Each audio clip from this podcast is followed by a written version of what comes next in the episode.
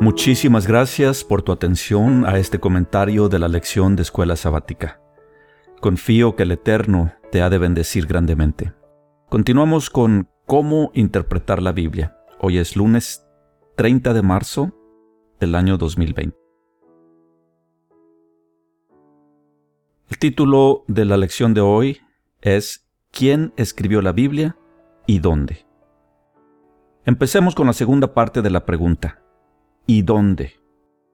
Debo admitir que difiero con la idea que la Biblia fue escrita en tres continentes, Asia, África y Europa.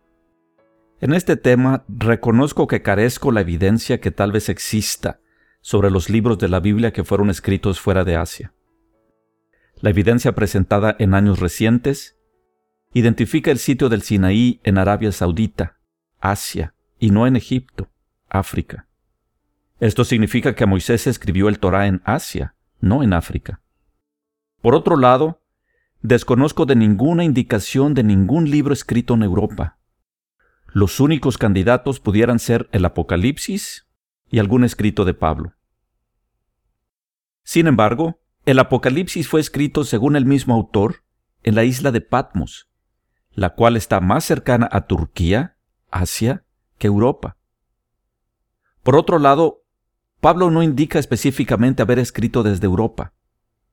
Tampoco Lucas identifica ningún país europeo como sitio donde escribió los hechos de los apóstoles, aunque menciona a Pablo en Roma, al igual que Jonás menciona a Tarsis, España. No significa que escribió desde ese país. Si hay algún libro que se me escape y efectivamente hay evidencia de haber sido escrito fuera de Asia, te agradeceré que me lo hagas saber. Con respecto a la primera parte de la pregunta, ¿quién escribió la Biblia? Esta pregunta puede tener una variedad de motivos. La verdadera intención de hacerla dependerá de quién la haga. Un ateo hará esa pregunta con la intención de desafiar la confiabilidad de las escrituras.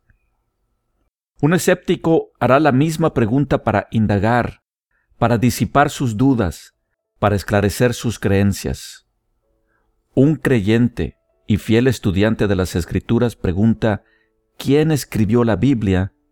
sabiendo que la respuesta es compleja, pero ve más allá del factor humano y entiende la inspiración divina.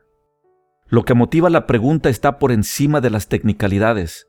Verás, no importa que te diga cuántos libros, cuántos autores, etc. Si preguntas quién escribió la Biblia para mofarte y no leerla con humildad y sinceridad. Sin una mente receptiva, no importará que te diga que la Biblia es una obra completa, escrita con el puño y letra de humanos, pero con un contenido inhumano.